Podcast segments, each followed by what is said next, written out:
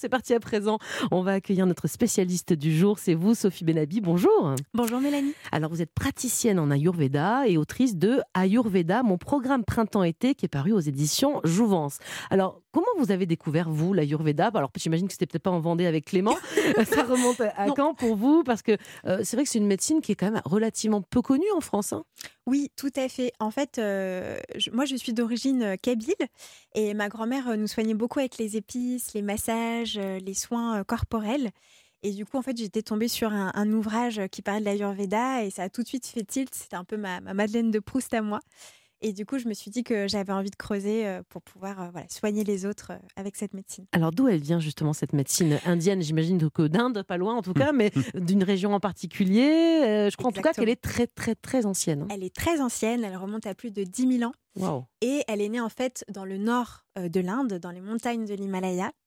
Voilà, et ça a été en fait le processus de, méditation transcendantale. Vous parlez de méditation tout à l'heure, mmh. pour en fait acquérir les notions de mmh. l'Ayurveda par ce qu'on appelle des rishis, des maîtres ascensionnés, et en fait qui ont reçu l'Ayurveda par des méditations justement. Et ensuite, ça a été transmis de, à l'oral, en fait. Euh. Jusqu'en Vendée. Jusqu'en Vendée, exactement. Euh, qu'est-ce que ça veut dire d'ailleurs Ayurveda? Je ne sais pas si je le dis bien, on dit Ayur ou Ayur? Ayurveda. Ayurveda, euh, pour les novices comme nous, qu'est-ce que ça signifie? Ça veut dire science de la vie.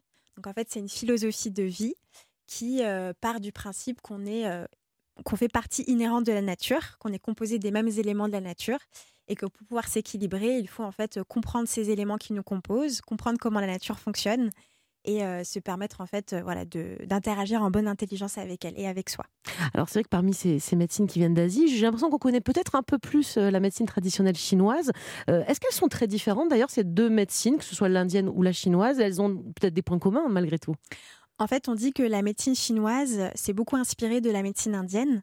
Et du coup, on retrouve des consonances effectivement dans, la façon de traiter l'être, dans sa globalité, donc avec le corps, l'esprit, l'âme, le cœur.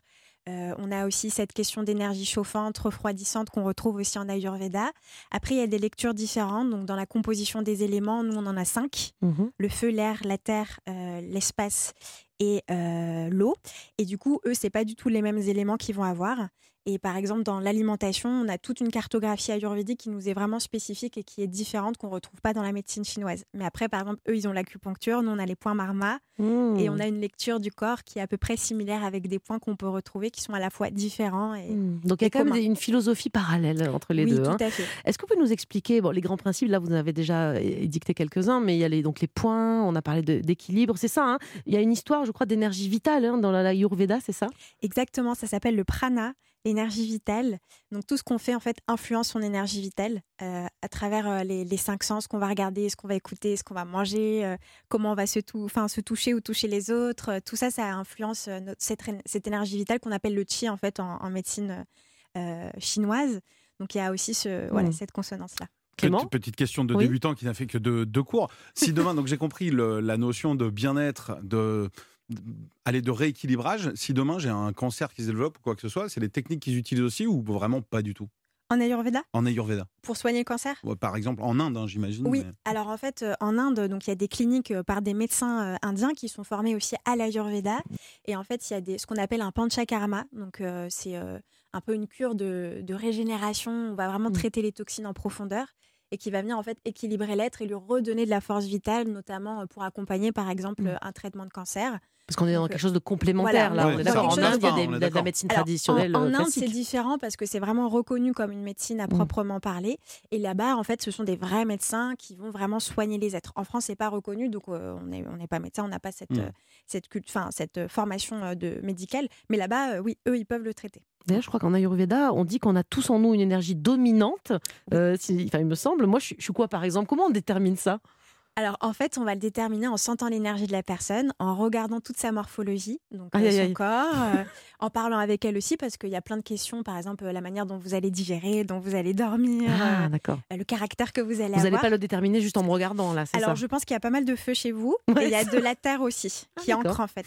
Donc j'aurais dit Pita Kappa, comme ça, de, mais de prime abord, mais on peut se tromper parfois parce que ça prend du temps quand même de, connaître la constitution. On va creuser la question. Merci à vous Sophie Benabi, on va revenir avec vous dans quelques minutes pour ce décryptage sur la médecine traditionnelle indienne. On découvre l'Ayurveda ce matin, où l'art d'équilibrer notre esprit et notre corps. On vous dit tout dans un instant sur Europe 1.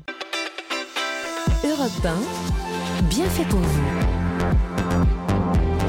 Julia Vignali, Mélanie Gomez vous dit tout sur la médecine traditionnelle indienne. Et pour cela, c'est une experte qui nous accompagne. C'est vous, Sophie Benabi. Vous êtes praticienne en Ayurveda et autrice du livre Ayurveda, mon programme printemps-été, paru aux éditions Jouvence. Bon, alors, est-ce qu'on peut parler, euh, quand on parle d'Ayurveda, de médecine douce ou de médecine complémentaire? On l'a déjà un petit peu dit tout à l'heure, mais euh, est-ce que c'est reconnu en tant que tel?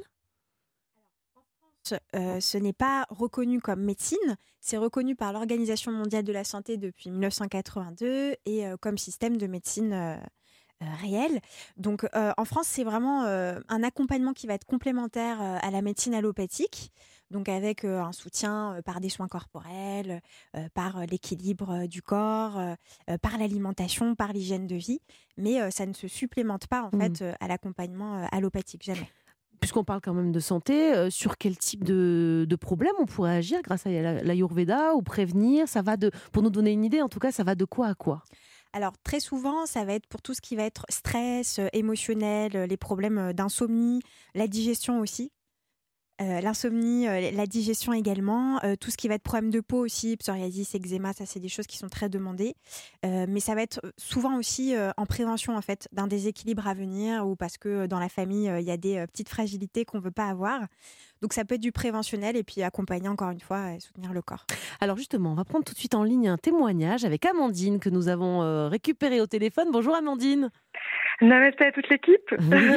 J'ai trouvé que c'était une bonne introduction, hein, non Vous ne pensez pas, monsieur Lenou? Tout à fait. Alors, euh, pour vous, quelle, raison, euh, pour quelle raison vous êtes tourné vers l'Ayurveda pardon? C'était pour quel type de souci alors, euh, tout d'abord, c'était pour euh, ma fille parce que j'arrivais pas à trouver de, de réponses en fait euh, quand on veut aux besoins de, de, ma fille par rapport aux symptômes qu'elle avait de MIH. C'est une hypominéralisation des dents, mais c'est surtout aussi un problème de, digestion. Donc, la, la médecine en fait allopathique ne me donnait pas de réponse. Elle me laissait, elle me laissait un peu sur sur mes questionnements. Donc, euh, je me suis intéressée en fait euh, à, à me former euh, directement auprès d'une d'une école euh, pour, euh, pour trouver un peu de réponses. Et je trouvais que l'Ayurveda me donnait toutes les réponses puisqu'on est des êtres complexes qui avons besoin de simplicité. Mhm. Mais, mais l'Ayurveda voilà, nous apprend à nous servir de l'alimentation, de la respiration, du mhm. mouvement, à comprendre un petit peu mieux comment notre corps fonctionne.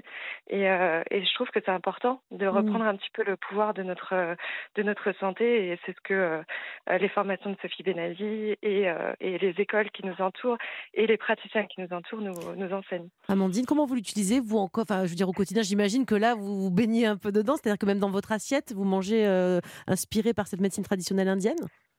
Oui, oui, oui. Alors euh, l'alimentation ayurvédique n'est pas forcément indienne. Euh, elle est, elle est on va dire qu'elle est euh, adaptée à toute civilisation et à tout, à tout environnement qu'on a autour de nous. Donc du coup, elle nous donne une lecture assez simple en fait d'une vie un petit peu plus euh, euh saine. Hmm. Voilà, donc elle m'accompagne dans, dans mon assiette, elle m'accompagne dans mes respirations, elle m'accompagne dans des situations comme celle-ci qui sont peut-être un petit peu stressantes. euh, elle m'accompagne dans la compréhension de des émotions un petit peu échaudées euh, de la vie. elle m'accompagne dans, dans beaucoup de situation, oui. Bon, ben on sent bien les, bienfaits que, vous en, que ça vous procure. Merci Amandine pour votre témoignage sur Europe 1. Je reviens vers vous, Sophie Benabi. Euh, l'un des piliers de l'Ayurveda, c'est l'alimentation. On vient d'en parler. Vous avez, je crois, écrit un livre complet sur ce sujet. Expliquez-nous, en fait. Euh, elle a dit la, médecine euh, ayurvédique, enfin la, cuisine ayurvédique, elle n'est pas forcément indienne. mais c'est quoi? C'est une histoire d'équilibre. En fait, je vais faire avec des produits qui sont, par exemple, typiquement français. On peut faire de la cuisine ayurvédique, c'est ça? Absolument. En fait, il y a souvent cet amalgame avec l'alimentation indienne parce qu'on va retrouver des consonances dans l'alimentation ayurvédique avec l'usage des épices, notamment pour booster euh, la digestion, pour bien digérer, euh, bien fabriquer des tissus et avoir une bonne énergie. Et en fait, euh, l'ayurveda a cette cartographie spécifique, notamment par l'usage des six saveurs. Mmh. Donc des saveurs comme l'amertume, l'astringence, le sucré, le salé, l'acide et le piquant. Ça, ce sont les six saveurs. Et plus en fait on va mettre ces six saveurs dans l'assiette, mieux on va digérer et mieux on va optimiser en fait euh, l'assimilation de son, de son repas. Un bon plat que je pourrais faire là en, cette période d'été avec des produits qu'on trouve ici dans notre pays, ça pourrait être quoi pour, pour dîner ce soir par exemple? Pour l'été, alors on va aller sur des choses plutôt rafraîchissantes parce qu'il y a l'énergie chauffante et rafraîchissante que vont porter les aliments. Souvent on va se référer notamment à la couleur de l'aliment et à sa saveur aussi. Plus c'est piquant acide, plus c'est chauffant forcément. Donc là, par exemple, euh, des courgettes à la vapeur avec de la menthe poivrée, et vous allez mmh. faire des pâtes de riz euh, à côté, une petite galette, par exemple des falafels euh, à la menthe euh, et à la ah, coriandre. Arrêtons là, j'ai faim, ça y est. Alors, l'été, justement, est bientôt là. vous dites, je crois aussi que les saisons ont un impact sur nos énergies et notre bien-être. la semaine prochaine, hein, donc c'est l'été. Est-ce qu'on doit changer des choses, justement? On doit aller moins vers le piquant, l'acide, c'est ça Exactement. De quelle façon, même de point de vue philosophique, il faut, il faut aborder cette saison?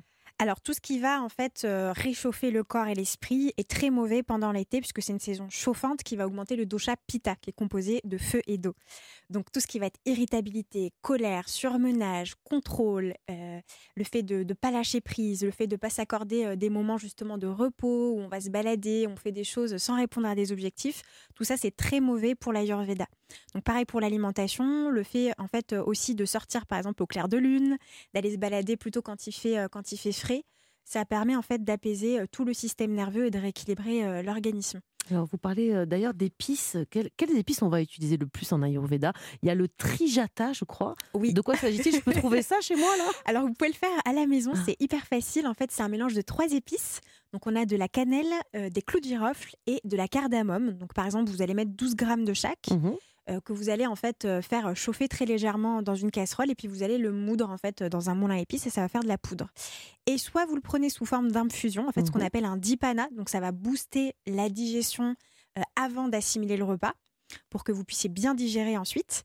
Ou alors, vous pouvez le mettre dans vos plats, euh, par exemple dans les currys, dans les dalles, dans les soupes, c'est super bon. Ou alors dans, euh, dans vos fruits, ou encore dans vos compotes ou dans vos yaourts. Bon, on a bien noté la, recette. Merci à vous, Sophie. On vous retrouve dans un très court instant pour continuer à découvrir tous les secrets de la médecine traditionnelle indienne. Un bon outil pour euh, retrouver l'équilibre entre le corps et l'esprit. On vous propose une petite initiation ce matin, alors restez bien avec nous sur Europe 1. Europe 1, bien fait pour vous.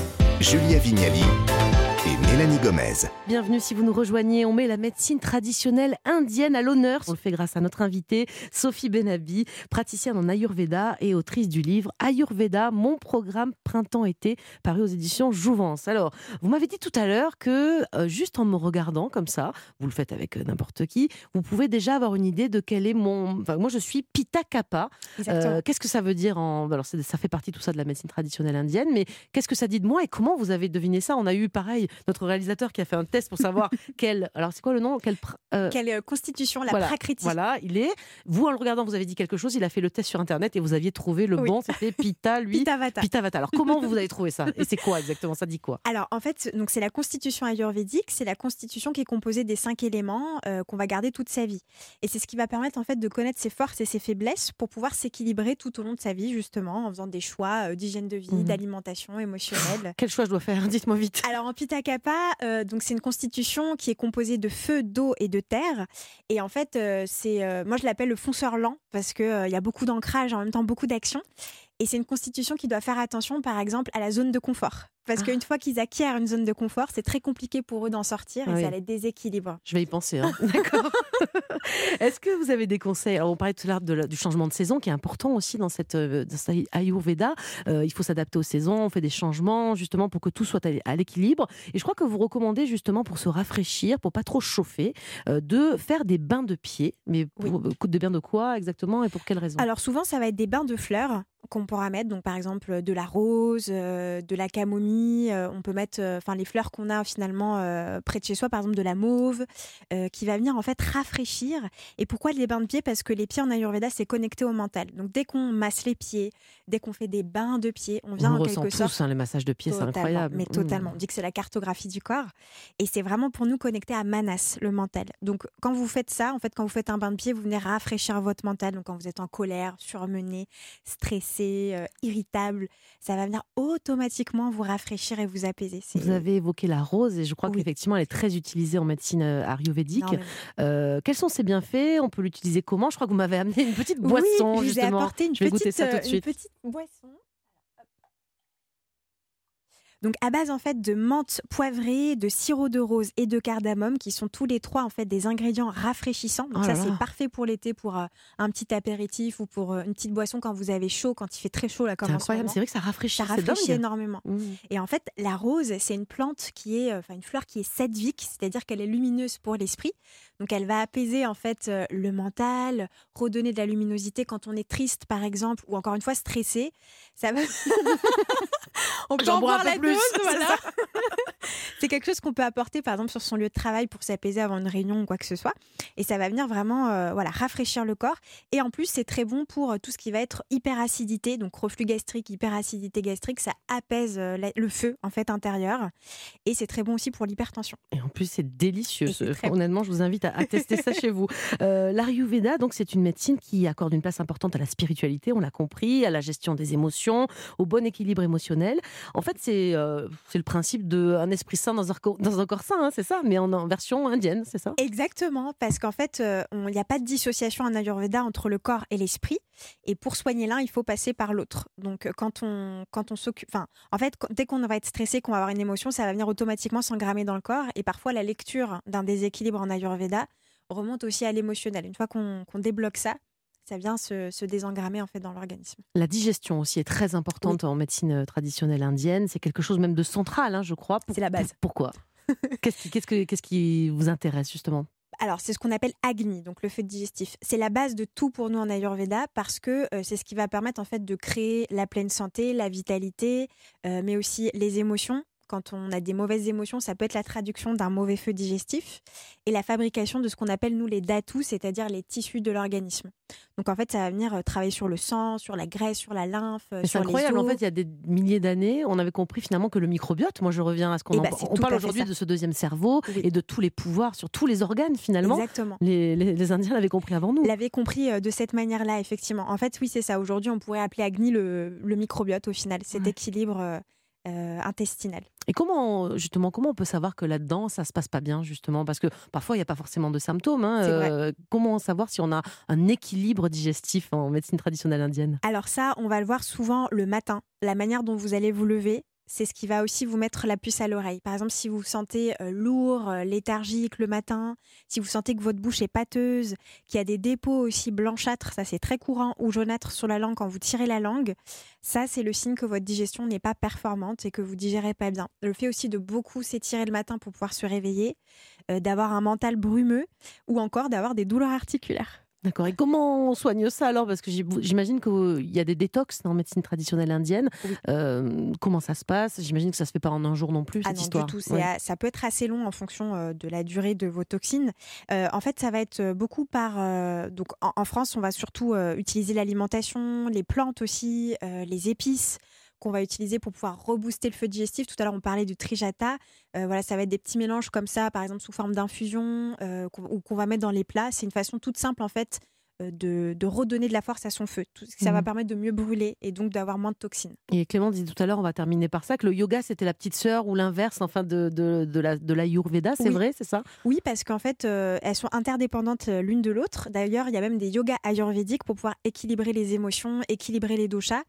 Et euh, elles font partie des Védas toutes les deux, donc euh, elles ont vraiment le- la même source. Très bien. Merci beaucoup, Sophie Benabi. Je vous aurais gardé bien une heure de plus. hein, c'est passionnant.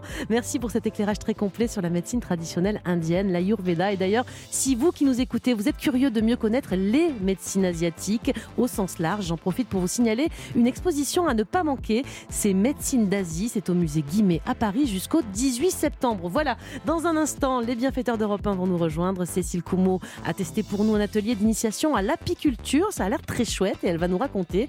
Et puis on va s'intéresser, on va s'échapper aussi un peu grâce à Gavin Clémenté Ruiz du Guide du Routard. On va visiter ensemble la ville de Hambourg. Donc restez bien avec nous sur Europe 1.